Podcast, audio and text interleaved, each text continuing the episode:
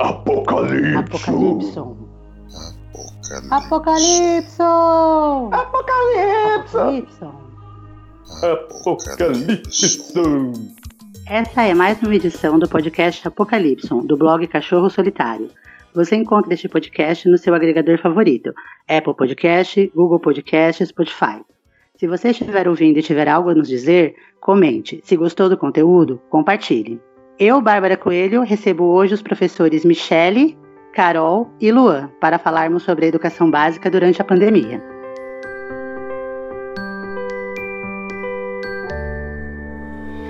Hoje temos uma mesa de professores. Eu também sou professora, mas eu trabalho em academias e como personal trainer hoje em dia. Com a pandemia, eu estou completamente parada, não estou dando aula nem à distância. Mas apesar de eu trabalhar com academias, eu também cursei licenciatura e tive uma experiência em escolas bem curtinha, só durante o meu estágio, que era obrigatório, né? Do mesmo jeito que eu me apresentei, falando aqui de Diadema, Vamos conhecer agora os nossos convidados. Oi, gente, tudo bem? Meu nome é Michele, é, eu sou professora de educação infantil em uma escola particular. Sou casada, não tenho filhos, é, moro em São Bernardo do Campo e trabalho em São Bernardo também. O que eu tenho feito é, durante a pandemia, preparar as minhas aulas, aprender muito as ferramentas que a escola está disponibilizando. E é isso. Olá, gente, tudo bem? Meu nome é Luan, eu também sou de São Bernardo, mas no momento eu estou em Santo André. Eu saí do meu apartamento para passar a quarentena aqui na casa de um amigo e eu já estou aqui há dois meses, um pouco mais de dois meses. É, eu trabalho na mesma escola que a Michelle, inclusive eu já aproveito para agradecer o convite. É, eu gostei muito do convite de participar aqui desse podcast sobre educação eu trabalho com educação, né, faço pesquisa já há algum tempo. É, eu trabalho em duas escolas, na mesma escola que a Michelle, né, um colégio particular, e também numa outra escola privada em São Paulo, mas é uma escola democrática. Eu posso até comentar um pouco depois sobre o que, que vem a ser isso. E é isso. Acho que por agora tá bom, né, de apresentação. Oi, boa noite, tudo bem? Meu nome é Caroline, eu tenho 26 anos, eu sou mãe da Nalu, também sou professora, é, sou casada, moro em São Bernardo e estou aqui vivendo a quarentena junto com meu esposo, tá trabalhando normal, né? Mas tem as suas folgas durante a semana. E minha menina, é, enfrentando todos os desafios do ensino, ensino à distância.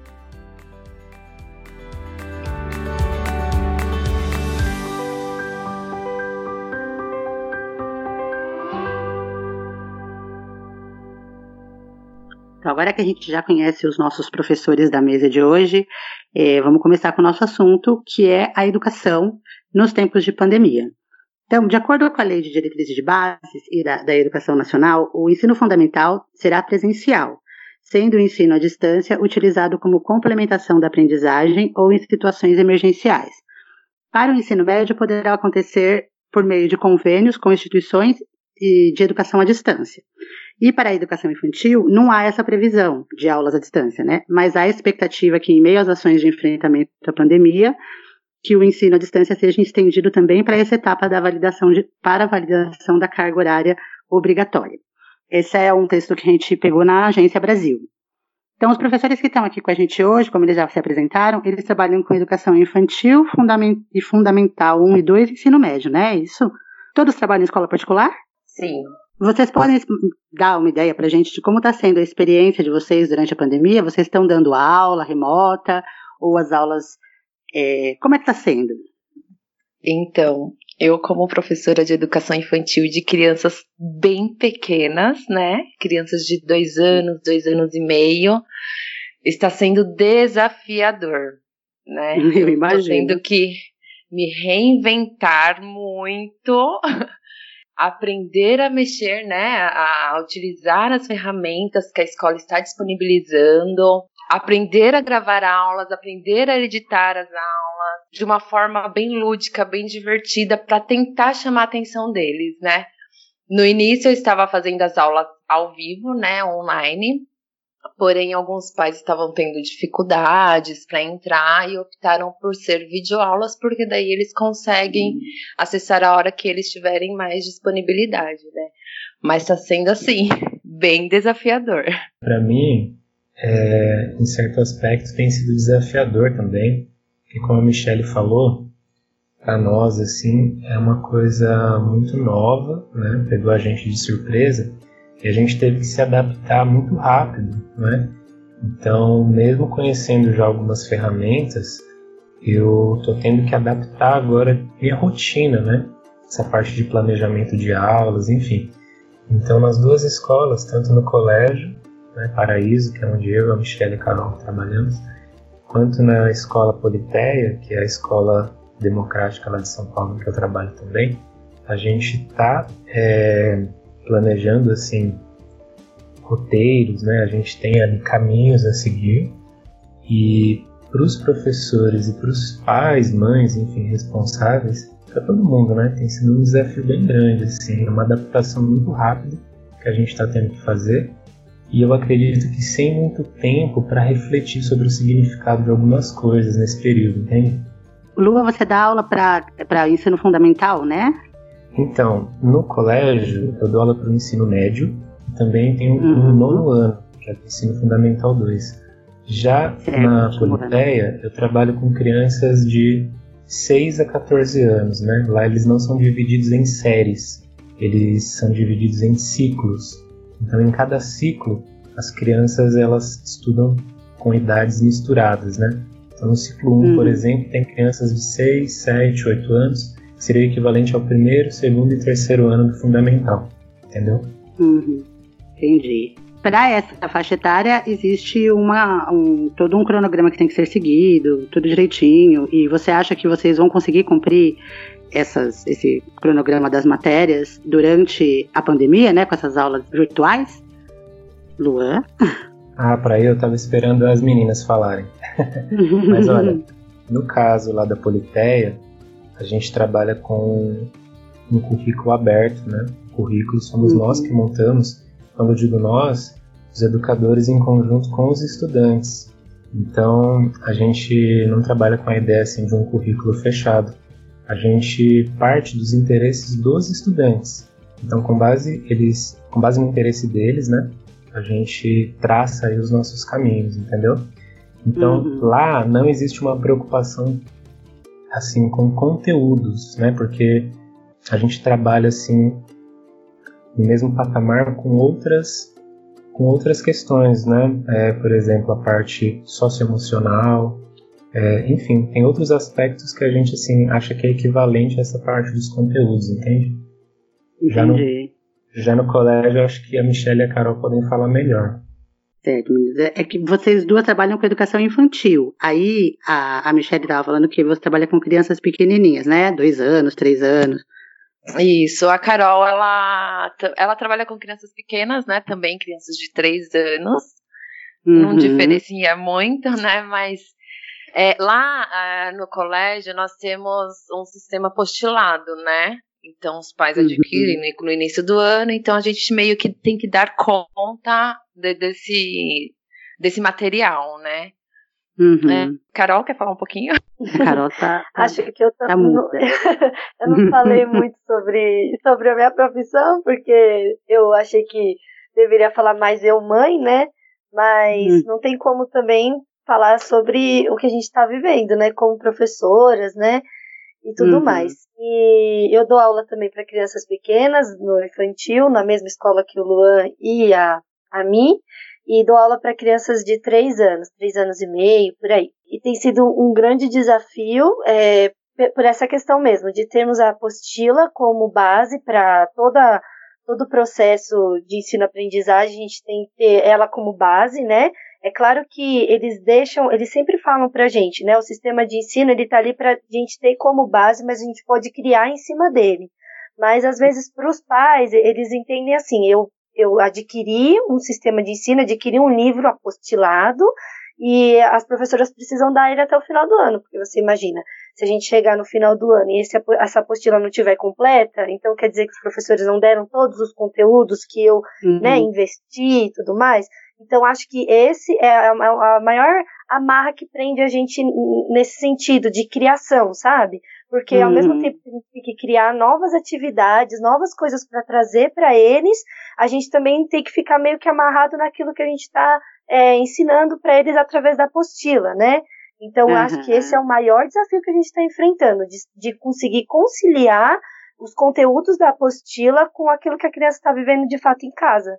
É, no caso da educação infantil, acho que vocês têm um super desafio pela frente, porque a, a educação infantil é muito ligada à convivência da criança com as outras crianças, né? E, e, assim, com a parte do desenvolvimento motor, que também é ligada às fases de desenvolvimento da criança. Então, são coisas que se a criança não aprende nessa faixa etária, depois fica mais difícil dela aprender, né?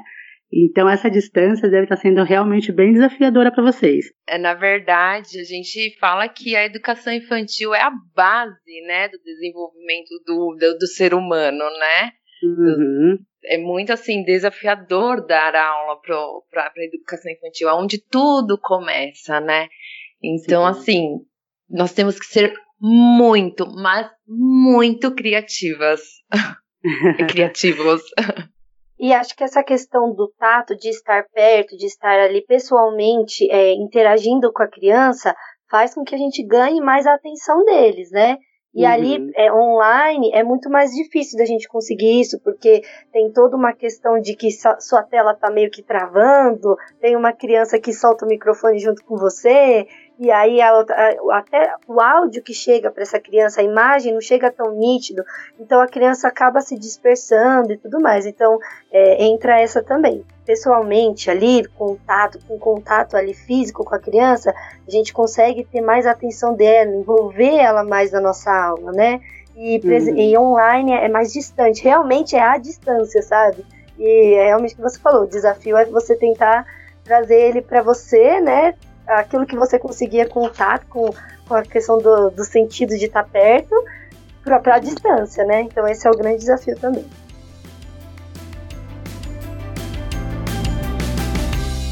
É, eu comentei com meu marido hoje, né, sobre a pauta da nossa, do, do nosso podcast, da nossa gravação, e eu tentei explicar para ele assim que nas fases de desenvolvimento, né, que é mais ligado com a parte que eu sei, que é a parte de, de educação motora. É, a gente costuma dizer que tem muito adulto que não tem um repertório de movimentos bom. A pessoa é desequilibrada, é, é, é, não tem coordenação. Por quê? Porque ela não teve, naquela época do desenvolvimento dela, quando criança, um estímulo suficiente para desenvolver essas coisas. Então a gente fala que o que foi perdido naquela época tem a hora para você dar, né, aquele, aquele estímulo para desenvolver isso. Depois vai ficando muito mais difícil da gente desenvolver, né? Então eu acho que esse timing, assim, do, de ensinar, de dar o estímulo certo naquela fase de desenvolvimento é bem complicado de se manter à distância. Concordo que seja muito desafiador, principalmente com as crianças pequenas, porque como vocês ressaltaram aí, tem questões que devem ser trabalhadas né, numa certa faixa etária, que são fundamentais, inclusive, né, naquela idade, naquelas idades. E para as crianças tem muita coisa assim do toque, do olhar, do brincar, do estar junto, né? Então, isso é uma coisa que a gente deveria estar tá refletindo e conversando muito sobre. Qual que é o papel de uma tela no aprendizado de uma criança? Até ontem a gente estava falando sobre os malefícios né, e os perigos é. de expor uma criança hoje a tantas telas. E agora, de repente, as telas elas são assim ferramenta fundamental para o aprendizado e as crianças têm que ficar quatro, cinco horas em frente a uma tela. Então a gente precisa conversar sobre isso, né? São hum. coisas assim que, é, como eu disse no começo, ainda não deu tempo da gente estabelecer assim quais são os melhores caminhos. A gente está numa correria muito grande porque, como elas disseram, existe uma cobrança dos pais em relação é, às apostilas, por exemplo, porque para os pais, né, para as mães, para os responsáveis, os conteúdos são importantes, né? Então eles querem que a escola dê conta dos conteúdos. E eu entendo, na época deles era assim, né? O ensino é. tradicional é. funciona assim, mas hoje as coisas já estão um pouco diferentes, né? Hoje todas as informações estão lá no Google, né? O grande lance é saber conectar essas informações e construir algo, né? Então é, eu lembro que tinha a Barça, por exemplo, né? A gente uhum. corria atrás da Barça para ter acesso a conteúdos. Hoje os conteúdos estão na palma da minha mão. Então não faz sentido a gente ficar pensando em decorar conteúdos, né? E eu acho que a gente tem que ser muito sincero em dizer que não, a gente não vai dar conta de dar todos os conteúdos que o currículo propõe, né, que o currículo coloca ali como fundamental. Não daremos conta de todos. E eu nem acho importante que, dê, que a gente dê conta de tudo mesmo, né? É uma quantidade muito grande de conteúdos para os jovens, assim, né? Eu acho que a gente tem que pensar em valorizar outros conhecimentos também, né? Mas falta espaço, às vezes, eu acho, para a gente falar disso.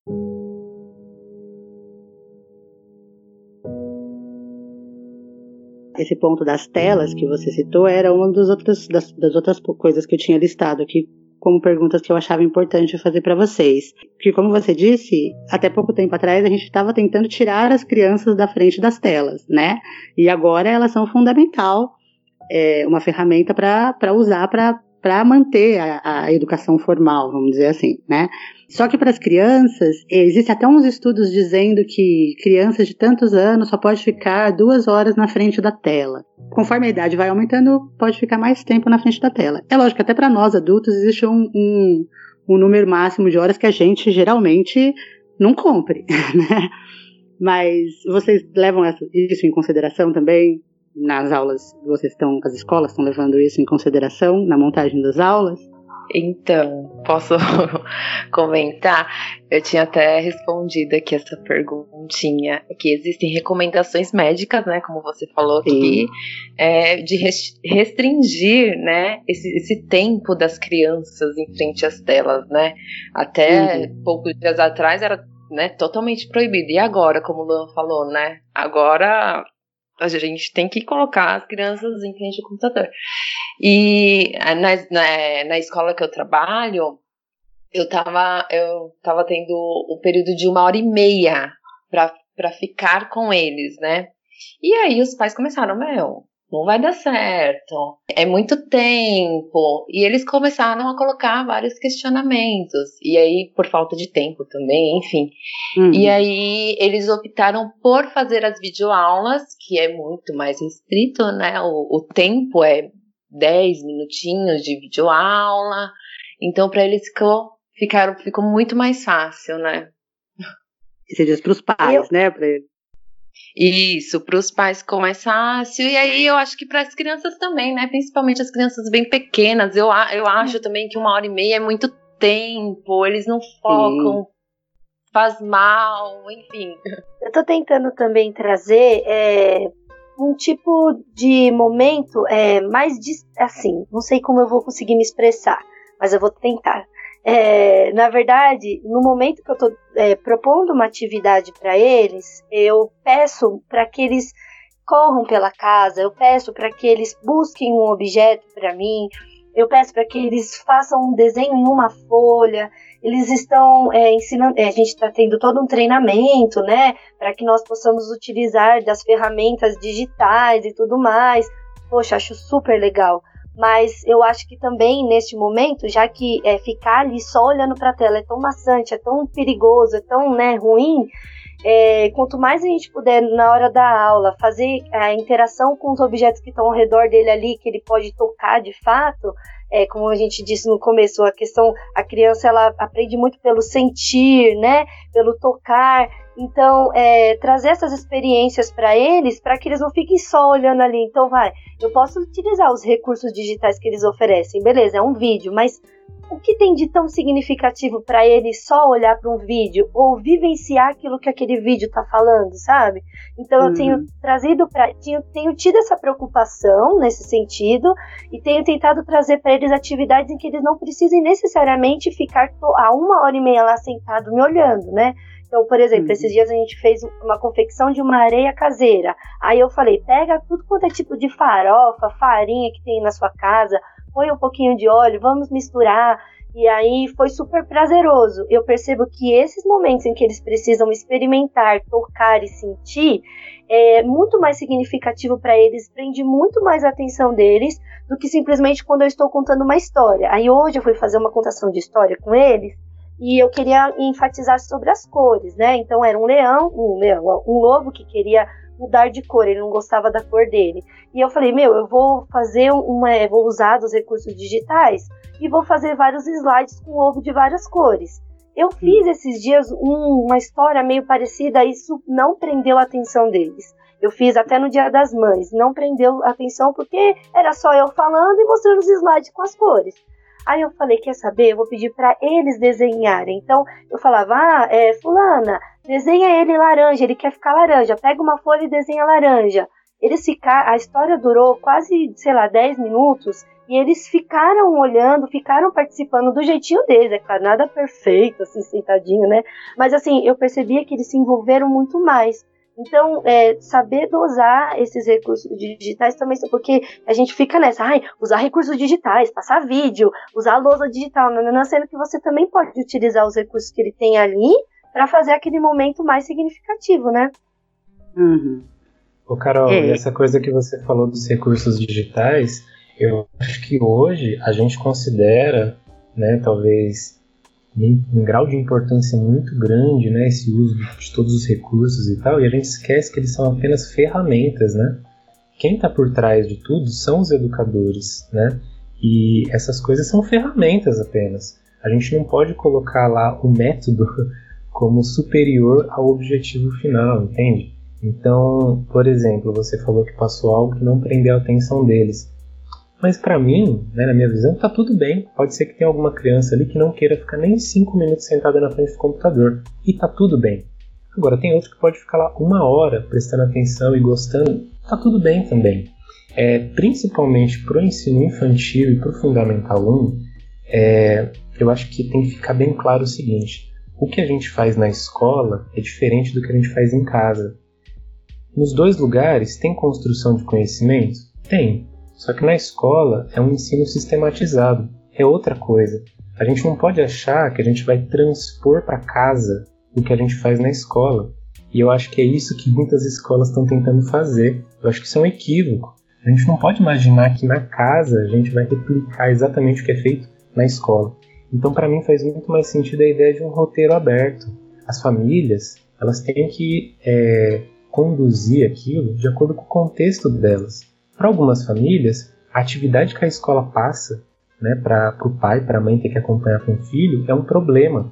Eles têm três, dois filhos, não sei, tem que usar várias, vários computadores, várias telas, e os próprios pais e mães estão em home office, por exemplo. Então, às vezes, aquela atividade se constitui como um problema, realmente. E deveria ficar claro o seguinte: pai, mãe, tá tudo bem se ele não fizer, tá tudo bem se ele não acompanhar esse vídeo, tá tudo bem, sabe? É muita coisa que a gente está vivendo agora é, que eu considero assim realmente problemática. A gente está atropelando muitas coisas assim, sabe? É, eu super concordo com você, Lua. É, as pessoas ficam muito presas, né, àquele currículo que está escrito ali, a apostila, o material, que nem as meninas falaram, né, elas... Eu acho que isso acontece muito porque os pais não estão acostumados a ficar tanto com os filhos, né, e eles simplesmente não sabem o que fazer assim, em relação à, à educação, que eles não, não, não, sabem direito como é feito na escola e eles se cobram muito de como é que eles vão substituir vocês, educadores, agora que eles precisam fazer isso. Então é uma cobrança realmente que não faz muito sentido. É verdade, essa fala é muito perfeita, porque é, agora, é eu falei até para os pais na reunião de pais, o momento não é de cobrança. No início, como o Luan mesmo disse, a gente ainda não teve tempo para né, entender e tudo mais. No início, a gente, a nossa orientação para os pais foi que eles é, separassem um cantinho especial para que esse momento acontecesse, longe de brinquedos, né, ficasse ali num cantinho e tal. E hoje em dia eu percebi que isso não funcionou. Deixar eles ali, sei lá, na sala, ao invés de ser no quarto onde tem os brinquedos, é, mas num, numa cadeirinha tal, não funcionou e tá funcionando muito. Eu tenho casos de crianças que são muito dispersas, até na escola mesmo, e o que tem funcionado é deixar é, é, brinquedos próximo dele. E, tipo, tem momentos que eles vão prestar atenção em mim e tem momentos que eles estão brincando um pouquinho. Aí eu vejo que ele tá brincando lá e falo assim: nossa, que legal esse trator amarelo, que legal, nossa, o que, que você pode fazer com ele? Tento envolver ele na aula. Do que simplesmente forçar a criança a sentar na frente do computador e tal. Então, o momento agora não é de cobrança, e sim de se redescobrir, né? De descobertas e, e se reinventar cada vez mais, né? Quando eu estava pesquisando sobre o tema de hoje, uma outra coisa que uma outra dúvida que eu tenho sobre a educação das crianças é sobre a interação das crianças com as outras crianças, porque isso também é importante nessa fase, né? É, é o primeiro contato que a criança tem, geralmente, com, outras crianças, se ela não tem irmãos, né? É na escola. E agora, com, com esse distanciamento né, físico que a gente tem, é, essas crianças não têm mais essa interação com as outras, com as outras amiguinhas da escola. Eu li que em algumas escolas o pessoal estava tentando fazer um, uma, uma meeting, né, uma reunião com as crianças, cada uma na sua casa, mas que não estava dando muito certo.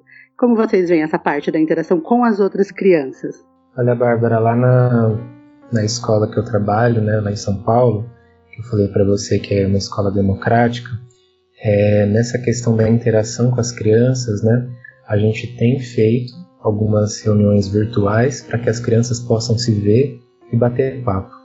Uhum. O que a gente uhum. percebeu com o tempo é que quando tem muitas crianças dentro da mesma, da mesma reunião, aí muitas delas se dispersam. Para elas é difícil assim entender tempo de fala, por exemplo, né?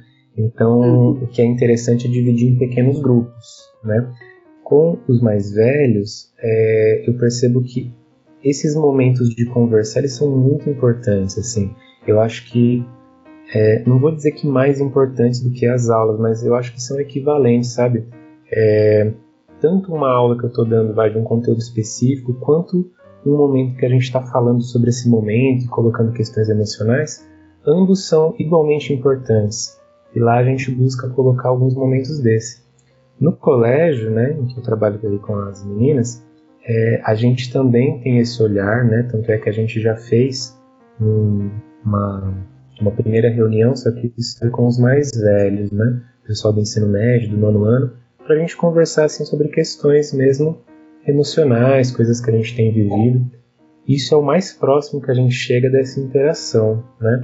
É, para as crianças pequenas, eu acredito que faça muita falta, né? Porque, como eu disse, tem aquela questão do toque, aquela questão de estar tá junto mesmo, né?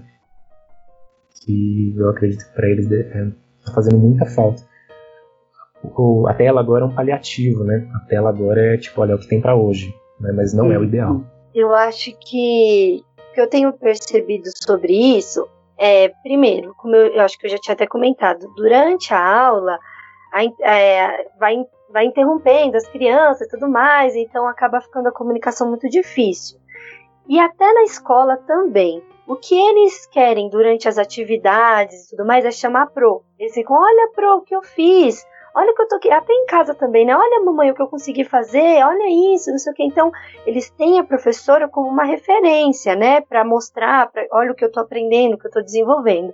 E a interação deles com os amigos são mais os momentos livres, no momento da brinquedoteca, no momento da, é, do parquinho, ou numa atividade livre, enfim. Não que eles não se comuniquem fora disso, mas é, no geral, durante a aula, eles chamam muito mais eu do que o amiguinho que está ali do lado. Chama, mas é mais a professora. E a interação deles acontece mais nos momentos de brincadeiras livres, que infelizmente, é muito difícil fazer com que isso aconteça online, né? Então, uhum. é, às vezes, quando eu passo para eles uma massinha, igual a gente fez areia caseira, massinha caseira, a gente de, eu deixo eles brincando, né? Porque é rapidinho de fazer, então no outro momento eu deixo eles brincando e peço para as mães ligarem os microfones. Eu falo, olha, é, fulana, tal pessoa tá fazendo isso, mas meio que não rola, uma, não é igual pessoalmente, sabe? Tá tendo muita. É, é bem diferente, mas a gente está tentando. Mas é que eu falei, é, são nos momentos livres. E para eles é, é, muito difícil eles usarem isso para se comunicar, né? É, sim, é, é um aprendizado para vocês também, né? Porque ninguém estava esperando que ia ter que usar esses recursos para trabalhar, né? O trabalho de vocês era muito mais físico ali com as crianças. Então, vocês também estão aprendendo. E trabalhando muito mais agora, eu acho. Eu imagino, deve estar trabalhando muito mesmo. Vocês têm um centro de mídia na escola, igual o, o governo tem para fazer as aulas das escolas públicas? Sim, é o mesmo. É o Google Classroom.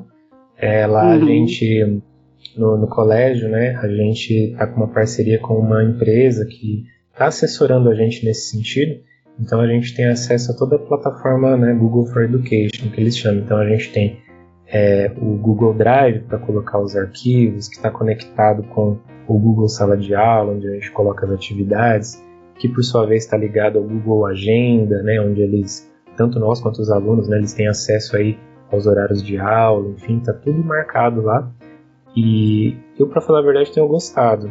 Eu tenho, tenho aproveitado bastante assim todos os recursos, né? Uhum. Mas, bom, eu tô com o ensino médio, né? Eu acho que para Michelle, Carol, deve estar sendo mais complicado.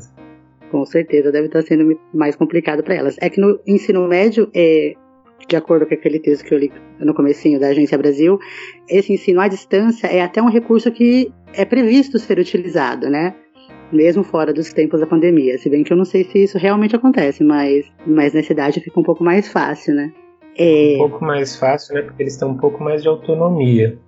Mas Ainda assim, é, eu não acredito, por exemplo, num ensino totalmente à distância para essa faixa etária, entende? Ah, com certeza não. É mesmo é um recurso assim para uma coisa adicional, mas totalmente à distância eu também acho que não funciona. Nem para o ensino universitário, é, em alguns casos eu acho que funciona. A pessoa tem gente que não consegue nem assim no mercado de trabalho já trabalhar em casa, não consegue organizar o tempo, não consegue produzir da mesma maneira que produz no escritório. Então você imagina para você aprender à distância. Para algumas pessoas é muito confortável, mas eu acho que para a maioria não é. É, acho que quando a gente voltar, todo esse investimento que a escola fez vai ser muito, pra, muito proveitoso para os nossos dias é, no, que estavam acontecendo normal, né? Então, tendo as aulas online, e, é, as aulas presenciais, e tendo isso como de fato um recurso, né? Vai ser muito prazeroso para a gente, mas por enquanto é que não falou, a gente não acredita.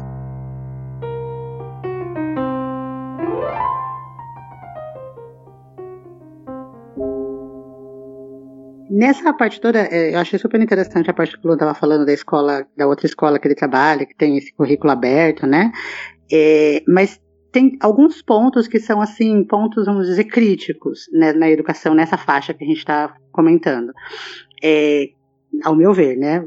Vocês que são especialistas, depois me corrijam se eu estiver errada. Mas os pontos que eu acho mais críticos é da alfabetização, o nono ano e o terceiro ano do ensino médio.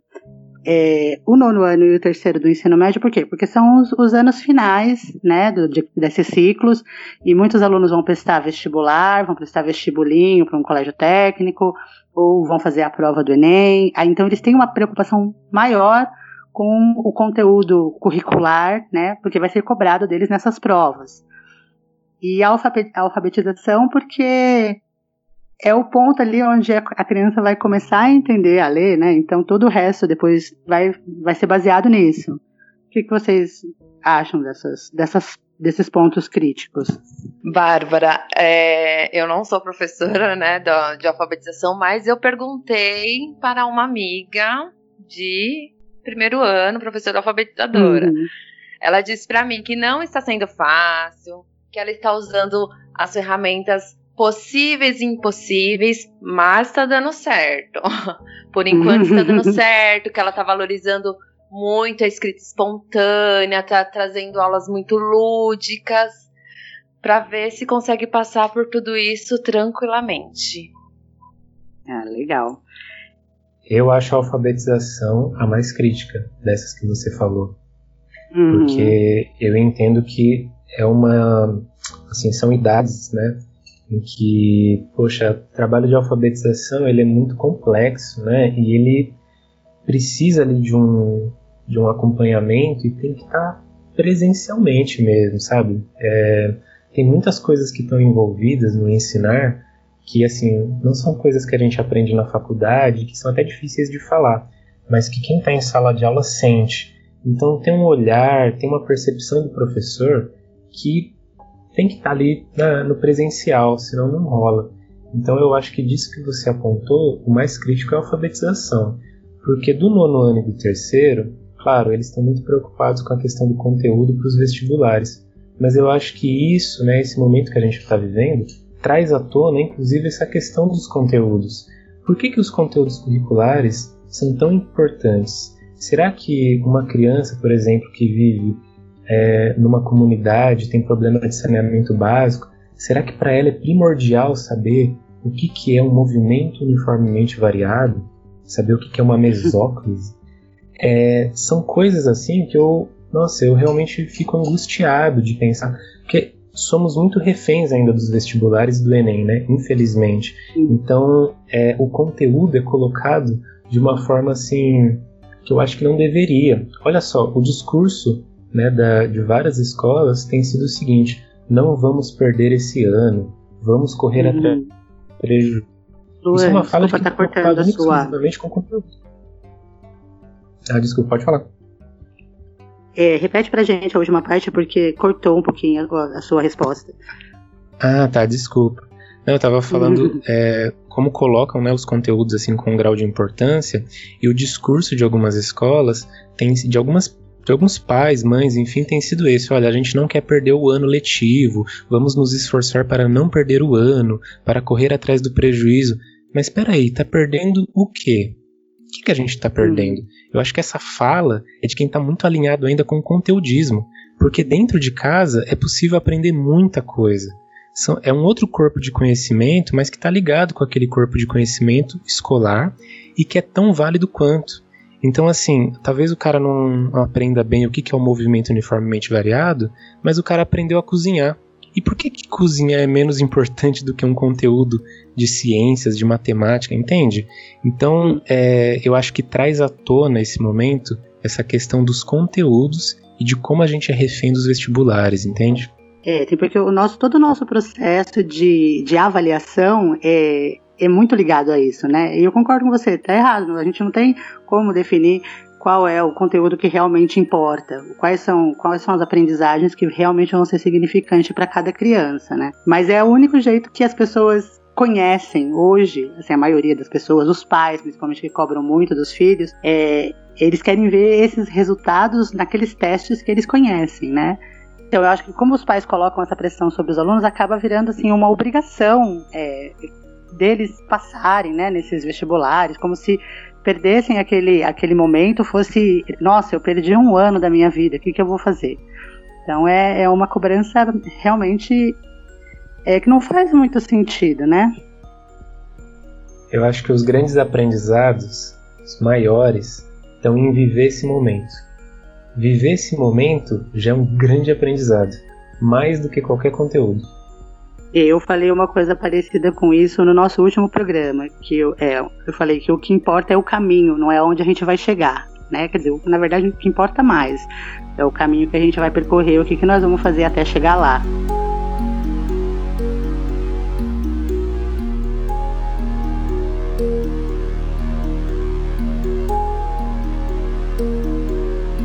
E você, Carol, você é a única aqui que tem, que tem uma menina em casa e que está vendo o outro lado dessa questão de educação à distância. Como está sendo para Ana Lu essas aulas remotas?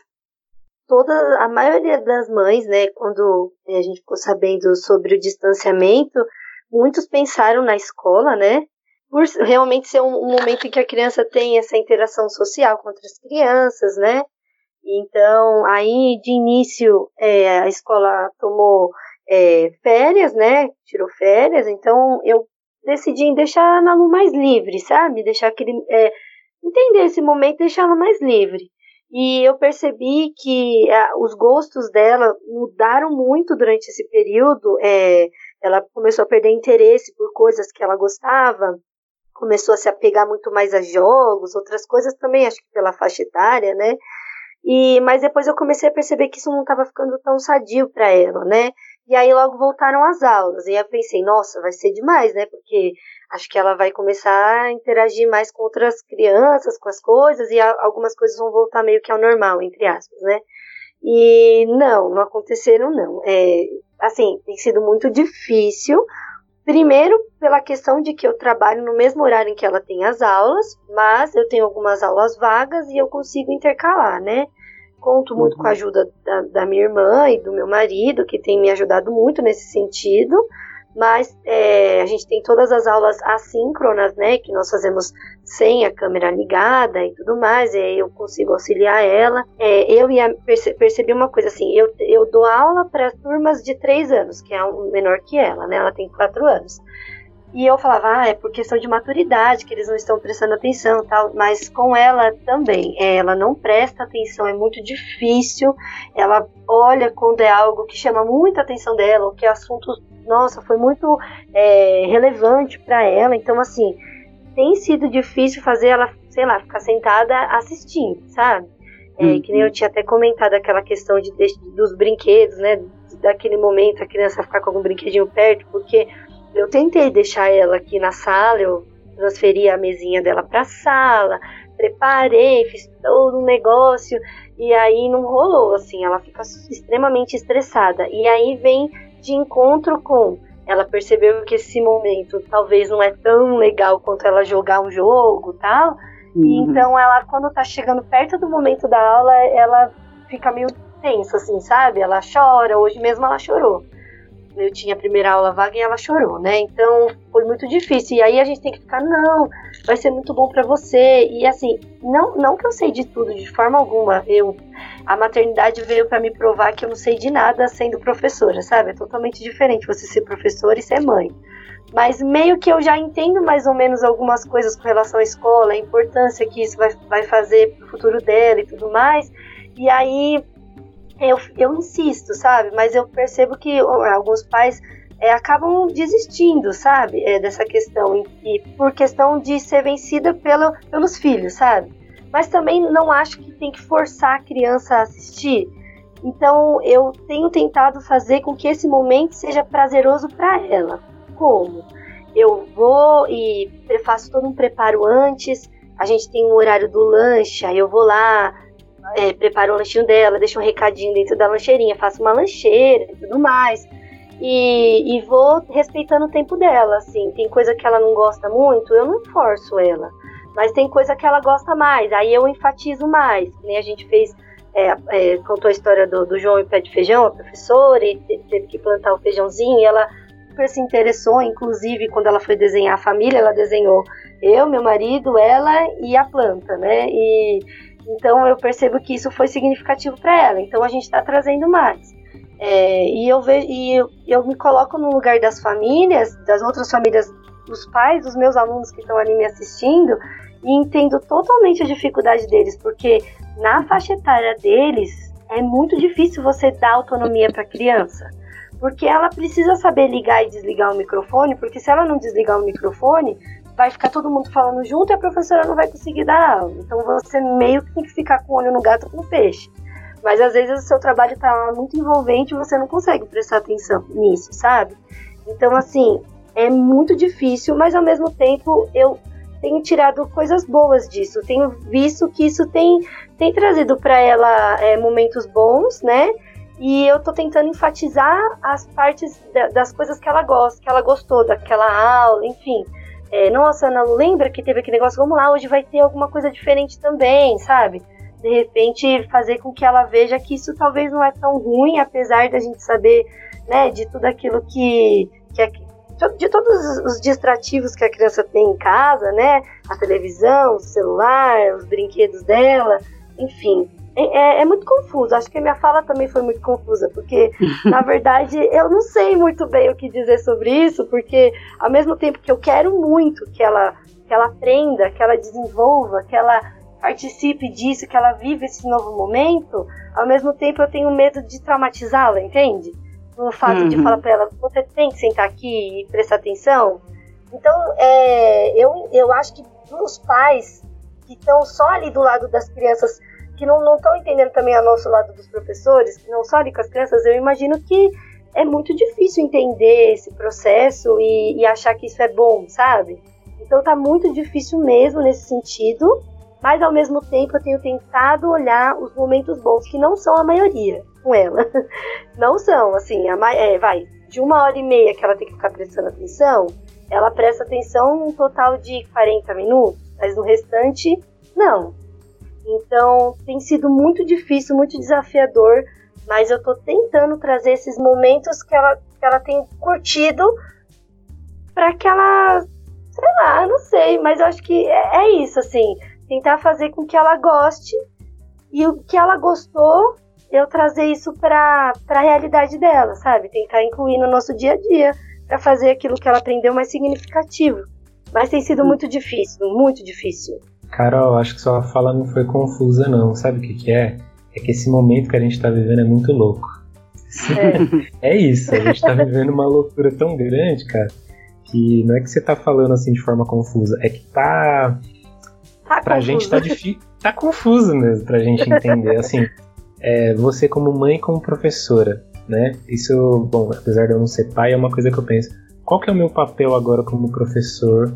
E você, mãe, ainda eu fico imaginando, nossa, deve ter mais questões ainda, né? Exato. É muito difícil, Luan. Eu tenho me dedicado muito à escola, né? E ficado muitas horas na frente do computador e, e hoje e eu trabalho meio período, né? É, no dia a dia. Então, no outro período, né, que eu não estou fazendo outras coisas, a gente cuida da casa, tudo mais, mas meio que a gente já tinha estabelecido a nossa rotina. E eu percebi que a Ana Lu, ela mudou a percepção de mim, eu acho que de muitas crianças que os pais estão trabalhando no home office. Por exemplo, ela, ela falou para mim hoje que ela fez um desenho do pai dela, que o pai dela é, tra tá trabalhando, trabalha em comércio, né? Então ele tá trabalhando normal. E geralmente na folga dele ele vem, fica jogando o videogame dele, é normal. Então é o que ela vê ele fazendo, né? Então ela falou: desenhei aqui o pai jogando videogame, eu jogando no meu tablet e você trabalhando, né? E se, talvez se fosse antes, ela não teria essa mesma visão, sabe? E não é a primeira vez. Esses dias ela falou para mim assim: "Mamãe, você gosta muito de trabalhar, né?" Eu falo isso até com olho, com, com a voz meio embargando, porque, caramba, onde eu tô, onde eu tô colocando o meu maior tempo, sabe? Mas se eu não me dedico também à escola, eu, eu sabe, você entende? tá muito difícil e eu acredito que essa angústia, não é porque eu sou professora, os pais que trabalham em bancos, que precisam é, fazer essa, essa divisão entre a escola do filho e o seu trabalho, os pais que trabalham, sei lá, em qualquer outro lugar que está precisando fazer isso dentro de casa e fora de casa também, a angústia de ter que conciliar tudo isso e o medo da criança perder aquilo tem sido muito grande. E é que nem a gente. É, é, é que nem eu tenho tentado colocar na minha cabeça. Não é um período de cobrança. Ninguém tem que correr atrás de ninguém, ninguém vai perder nada. Muito pelo contrário, a gente tem que tirar proveito para aprender coisas novas disso, né? Até o Lua falou alguma coisa parecida, você também tem que aprender coisas sobre isso e desenvolver no nosso dia a dia, tentar tirar o lado bom das coisas e, e parar de se cobrar, porque perfeito não vai ser, né? É, então, quando, principalmente o pessoal do ensino médio, né, quando começou com o isolamento, eles trouxeram isso, ah, professor, mas a gente vai perder o ano, vai perder o Enem, vai perder o vestibular. falei, gente, tem uma galera aí fora que está perdendo a vida. Tem pessoas que estão perdendo muita coisa, assim, que a gente não tem nem noção. É, por que, que a preocupação maior agora tem que ser o vestibular, entende? A gente está vivendo um momento único da história da humanidade e algumas questões assim são colocadas como tão grandes, mas elas não são tão grandes assim, né? É, esses pais, essas mães que a Carol estava falando, né? Eu imagino a angústia mesmo, assim, de ter que é, dar conta do trabalho, estar tá em casa com os filhos e às vezes ainda ter que dar conta desse acompanhamento da escola. Meu, que loucura, né? Que loucura. Tá sendo muito doido para todo mundo, né? É, sim, realmente é um grande aprendizado para todo mundo. É uma coisa inédita mesmo. Será que vai mudar tudo daqui para frente? Que é outras coisas que a gente, a outra parte da nossa conversa aqui para finalizar é como vai ser o retorno. O retorno eu acho que ainda vai demorar aqui no Brasil, infelizmente, porque a gente ainda está só subindo no número de casos. É, mas alguns países já na Europa, na Ásia, estão retomando as atividades, né? E as escolas, é, as primeiras escolas que estão retomando as aulas são as escolas de educação infantil mesmo, são os pequenininhos que estão indo para a escola, com, na maioria dos lugares com salas reduzidas, né, com menos crianças. E não sei exatamente porque eles começaram pelas crianças, é, o retorno às aulas. Eu acredito que é porque as crianças não tenham tantos sintomas da doença, se bem que agora descobriram aquela síndrome de Kawasaki, né? que está atingindo as crianças pequenas, mas por esse motivo, né? E porque em muitos lugares os pais precisam que as crianças vão para as creches ou para as escolas para eles também poderem retomar as atividades profissionais, né? Como vocês acham que vai acontecer aqui no Brasil? Como que vai ser esse retorno? Olha, eu acho que a Carol desabilitou o microfone, eu vou deixar ela falar primeiro, vai, Carol. Luan, na verdade, eu acho que eu ia falar assim, uma loucura. Porque eu realmente, a gente, é, esse momento que nós estamos vivendo é um momento com muitas coisas, muitas perguntas sem respostas, né? E eu acho que esse é o grande fator pelo qual nós estamos cada vez mais tendo ansiedade, é, preocupação e tudo mais, porque a gente não tem certeza do que vai, do que virá, né? Mas eu acho que é, minha preocupação também, até você falou, começaram pelas crianças, os professores, as crianças podem ser portadoras, né, do vírus, e os Sim. professores, né, e as pessoas que estão ali trabalhando na escola, é, e aí eles vão ser contaminados, vai contaminar outro, sabe assim? Eu não sei te dizer, não sei te responder isso, mas eu tenho certeza que vai ser difícil, e eu vou falar também agora uma fala talvez como mãe. É, a Ana Lu, a gente tem ensinado até na escola, passe álcool gel, ande de máscara, toda hora passa coisa do coronavírus na televisão, até os desenhos que ela assiste, poxa, daqui a pouco aparece lá uma, uma paródia que fizeram para ensinar a se proteger do coronavírus, enfim. E toda vez que eu saio, às vezes que eu esqueço de pôr a máscara, são poucas vezes, mas às vezes que eu esqueço de, de, de que eu tenho que sair, esqueço de pôr a máscara, a Nalu fala, mamãe, a máscara, o coronavírus, não sei o quê. eu sinto que tá rolando um desespero nela nessa questão. Tipo, ontem a gente voltou, é, porque minha irmã tá me auxiliando nesse processo, então eu, eu deixo ela na casa da minha irmã, imagina, não era pra estar tá fazendo isso, mas a gente tem que se virar, né? Tem dois dias na semana que eu preciso deixar ela na casa da minha irmã e vir pra cá pra eu dar aula, senão eu não consigo fazer o meu trabalho, né?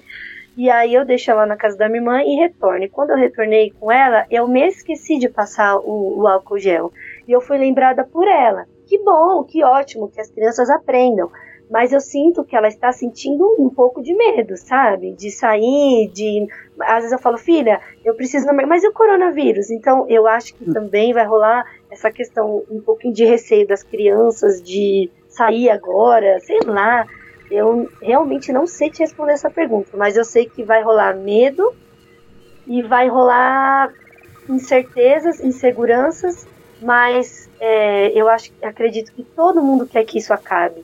Então, se todo mundo se conscientizar e fazer as coisas da forma que tem que fazer, se proteger, seguir de fato as recomendações e tudo mais, tudo vai acontecer de forma melhor. Assim como pessoal recomenda ficar de quarentena e o povo tá fazendo festa, eu uhum. acho que tem esse grande fator, né? Se as pessoas fizerem as coisas conforme estão recomendando, seguir de fato as, é, a recomendação, acredito que tudo vai dar certo. Vai dar tudo certo.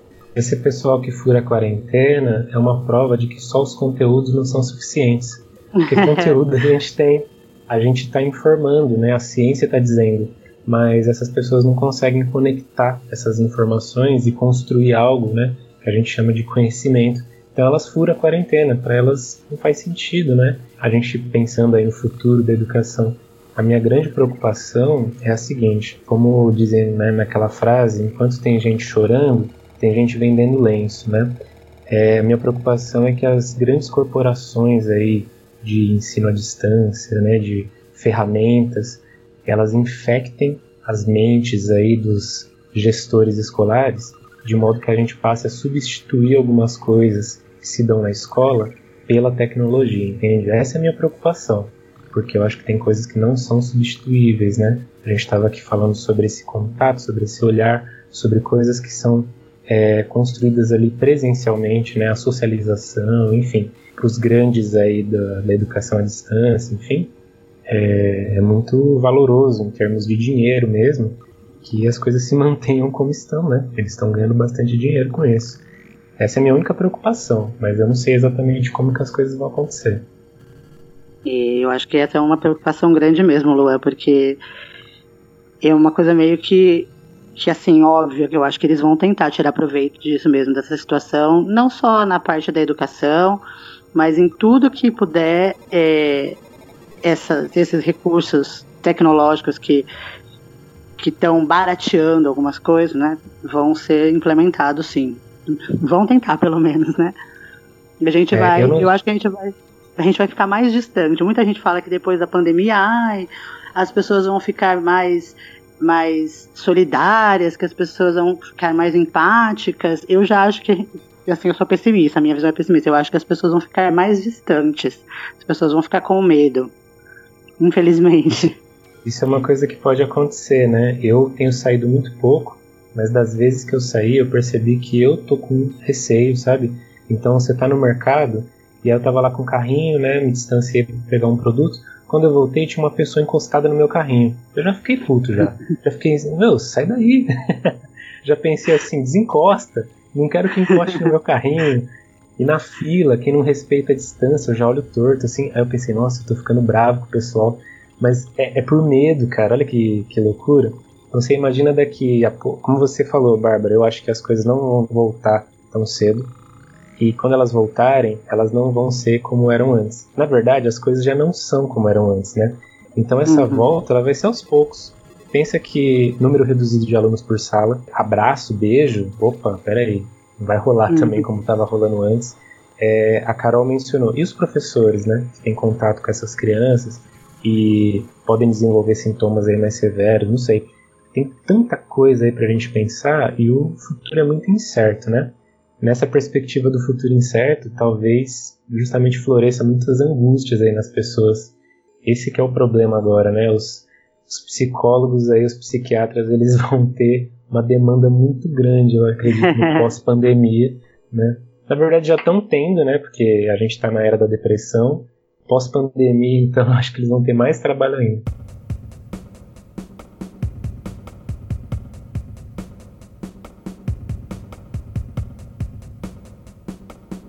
Todos nós aqui acho que concordamos que nós não achamos importante o conteúdo curricular que é cobrado, mas como é uma coisa que a gente ouve muito por aí, e inclusive está na televisão todos os dias essa semana, é sobre o Enem que a Câmara votou para adiar a data do Enem, né? Vocês acham que a gente vai conseguir ainda fazer o Enem esse ano? Aí é com o Luan, vai Luan. Passar a bola para mim. Olha, Bárbara, para ser bem sincero, eu tenho uma visão bem crítica em relação a vestibulares e ao Enem, né?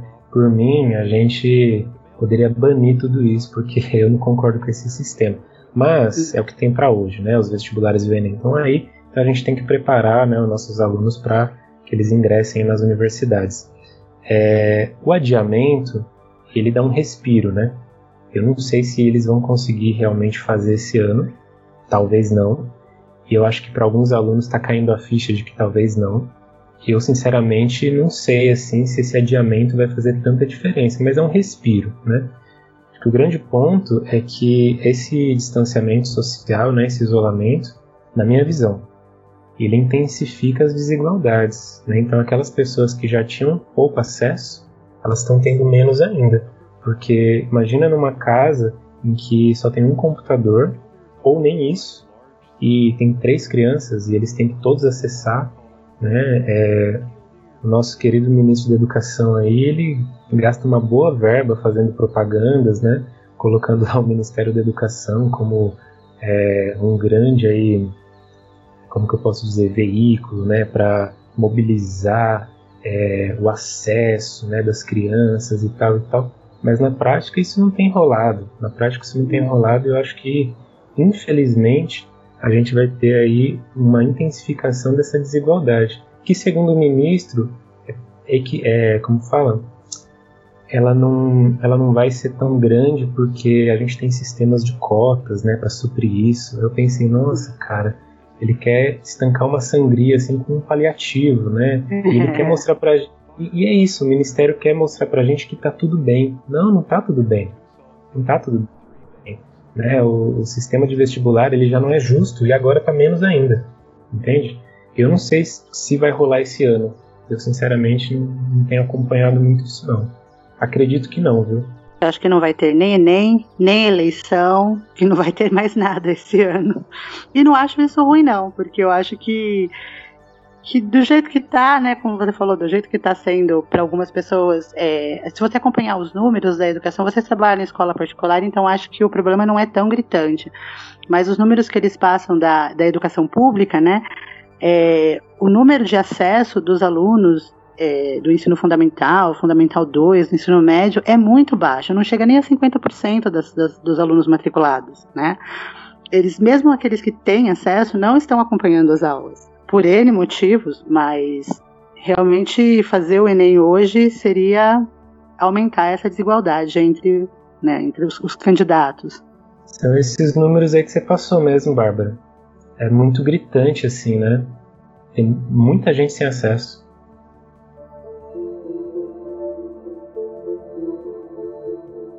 Gente, então eu vou partir para as considerações finais, certo? Vou passar por todo você, todos vocês, para vocês encerrarem o assunto com qualquer coisa que vocês queiram acrescentar e as dicas de vocês para o nosso período de isolamento. Quem começa? Tem que começar a Michelle, porque ela está quietinha faz muito tempo. Primeiramente, eu gostaria de agradecer pelo convite, foi um prazer. Espero ter contribuído aí com as perguntas, né? E a minha dica é que a gente fique leve, né? Que, que, que a gente sabe que tudo isso vai passar, que vai dar tudo certo.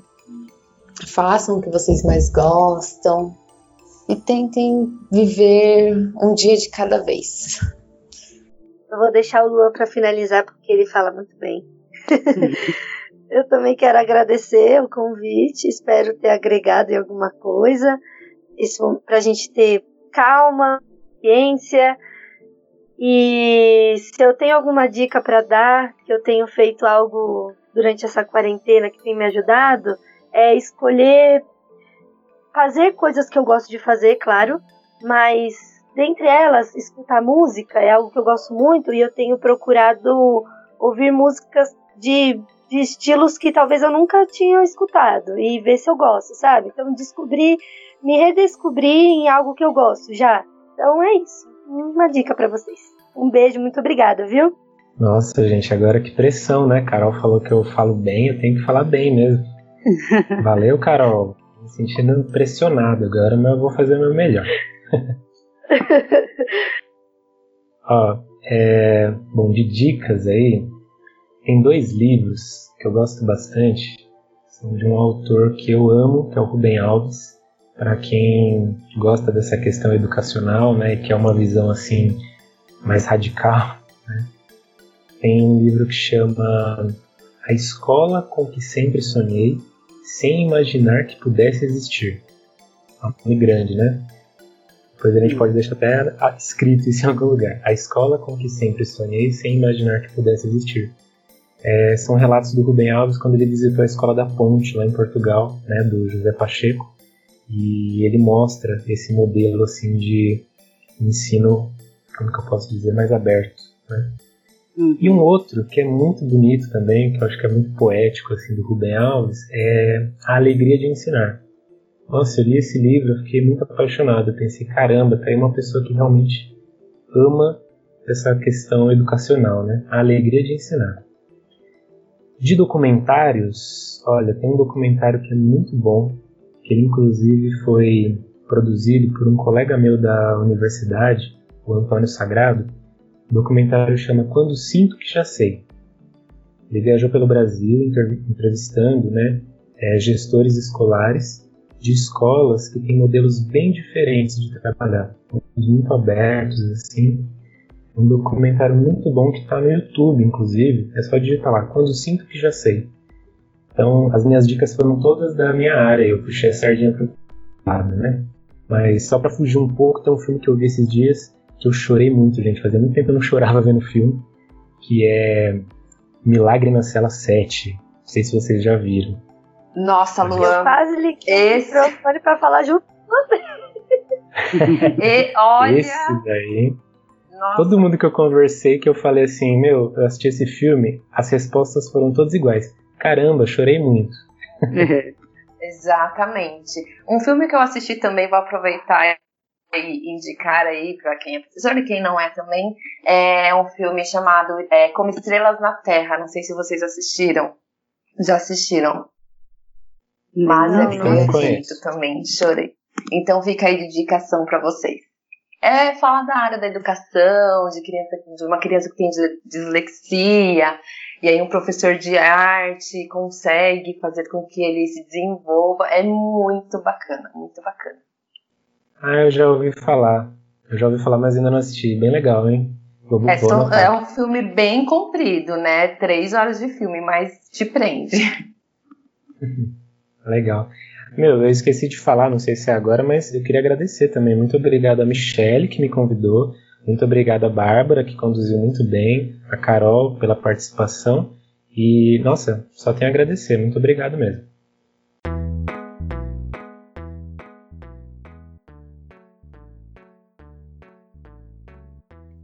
Gente, então eu vou dar a minha dica e a gente vai finalizar, tá? Minha dica dessa semana é um livro. O livro, é, o título dele é O Mundo Assombrado pelos Demônios.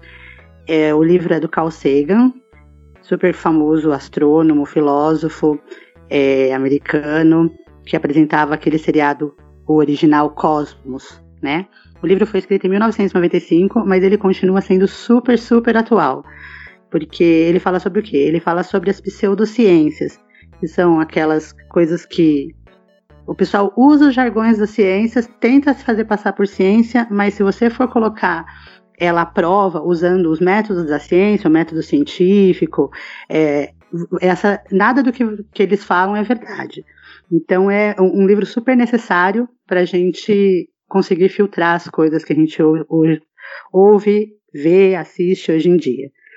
Então, é, também queria agradecer a todos vocês, adorei conversar com vocês, aprendi muitas coisas. É, espero que os nossos ouvintes também tenham gostado da conversa. Quero agradecer também os ouvintes por terem nos acompanhado e até a próxima. Esse foi o Apocalipse de hoje. Enxugando gelo, sua realidade por um fiapo de cabelo, apego pelo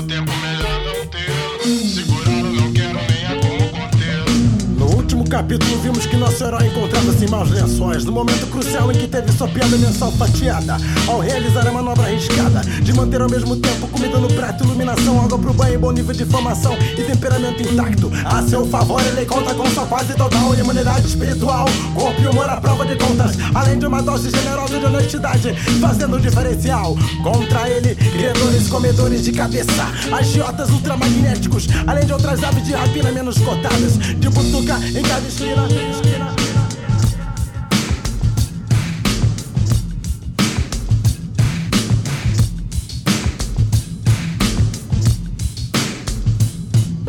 Corte pra outra cena sem anestesia. A liberdade estendida na sua frente, tendo um ataque de epilepsia. Ordem para o povo, progresso pra burguesia. Teleapatia.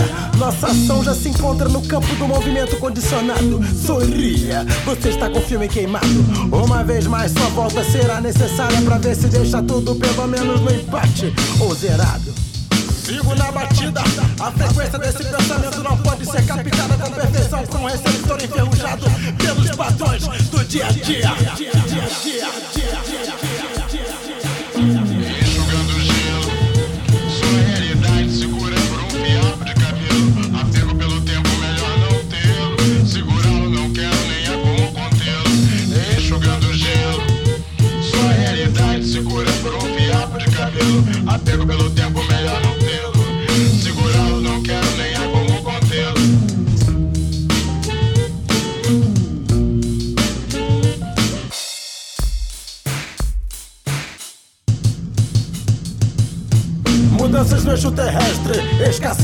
água. Peixes com três olhos caminham saudáveis pela Baía de Guanabara. Naquela fase da vida em que a conjunção tempo e dinheiro é quase como um eclipse. Cidadãos passeiam por jardins floridos, tendo como fundo o céu decorado por mísseis em queda. Subsídio da vida para o cultivo de poetas. Subsídio da mídia para o cultivo de amebas. Inseminação natural de ideias. Minha mente é como um quilombo moderno. Lugares para todos os pensamentos refugiados pela insensatez reinante no planeta Terra.